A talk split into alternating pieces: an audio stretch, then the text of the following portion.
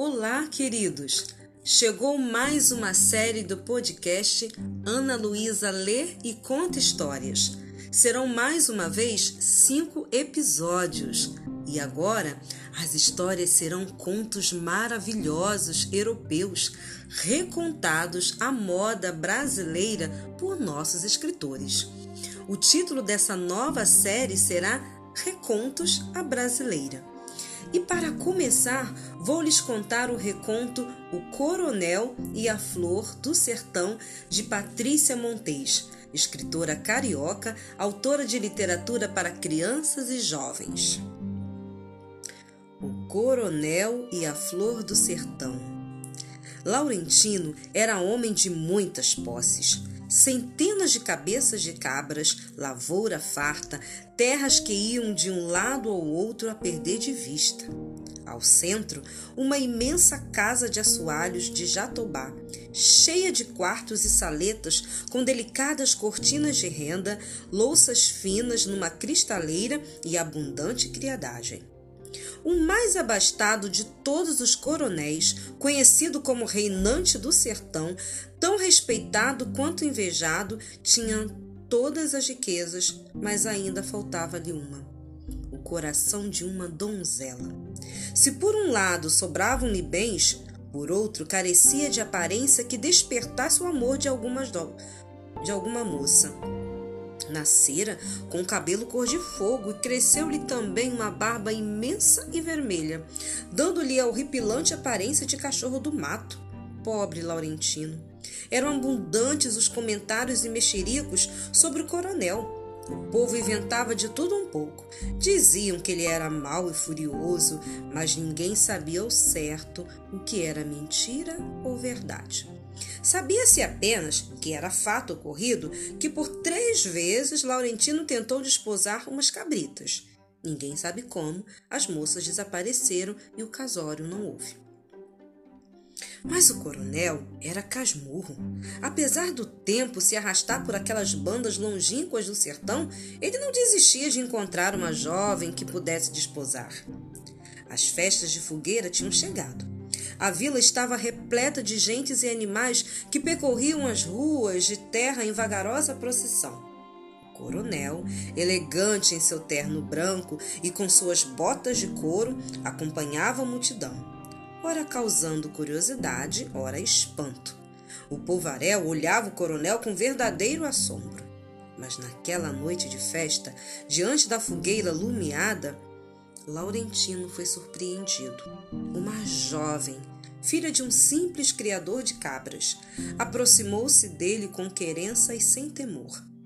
Prosearam um longo tempo e admirado ficou ao notar que moça tão simples possuía tanta inteligência, além de muita belezura.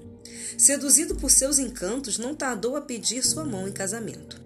O pai, sarapantado, mas dividido entre a felicidade da filha e as muitas terras que ganharia do futuro genro, consentiu no pedido. O casório se realizaria em um mês, com grande festança.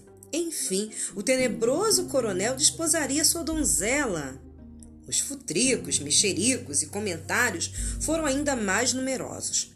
Será que a moça gostava mesmo do coronel ou estaria apenas interessada em sua fortuna? Poderia uma jovem tão bela amar uma figura tão horrenda? Não demorou para que línguas maledicentes, ardidas que nem malagueta, enchesse de mentira a cabeça e o coração do coronel. Pobre homem! Deixou-se enredar pela inveja de compadres e o despeito de comadres mal amadas, fazendo-o duvidar do amor e da pureza de sua noiva. Atordoado, o coronel mandou buscar a jovem para que ela confessasse a verdade. Ao chegar na fazenda, a moça apavorou-se.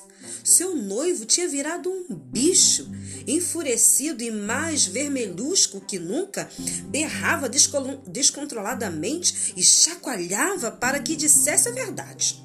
Chocada, a pobre não balbuciava palavra alguma.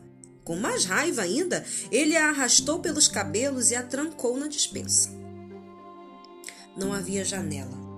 Luz alguma penetrava ao lugar. O cheiro era forte embrulhou o estômago da moça. Atemorizada, tentou mover-se, procurando algo para se escorar. Deu dois passos e sentiu um líquido viscoso debaixo dos pés.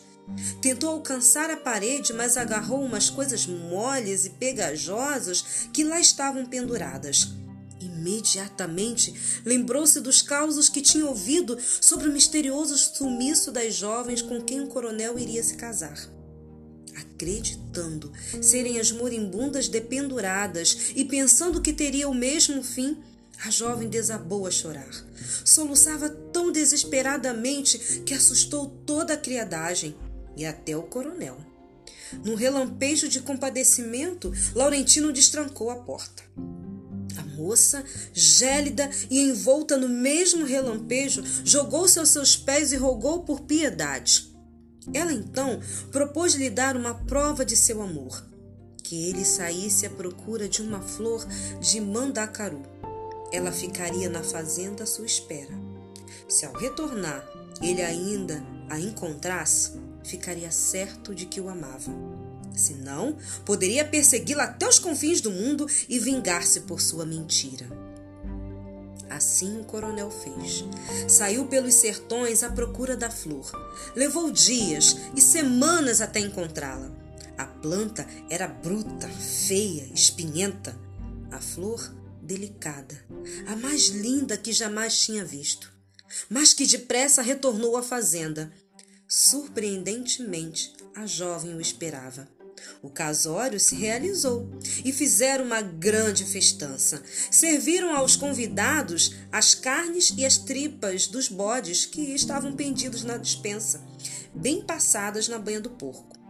Na imensa casa da fazenda, ouviam-se dia e noite, noite e dia, as brincadeiras e gargalhadas dos recém-casados. Laurentino e sua jovem esposa viveram muito felizes. O tempo generoso concedeu-lhes o favor de abraçarem seus bisnetos. Já os coronéis cobiçosos e as comadres mal amadas provaram da fúria do coronel. E nunca mais ninguém ouviu falar deles naquelas bandas longínquas do sertão. Então, já descobriu em qual conto essa história foi inspirada? Curta, compartilhe e deixe nos comentários lá do Instagram a sua resposta. Espero que tenham gostado desta história.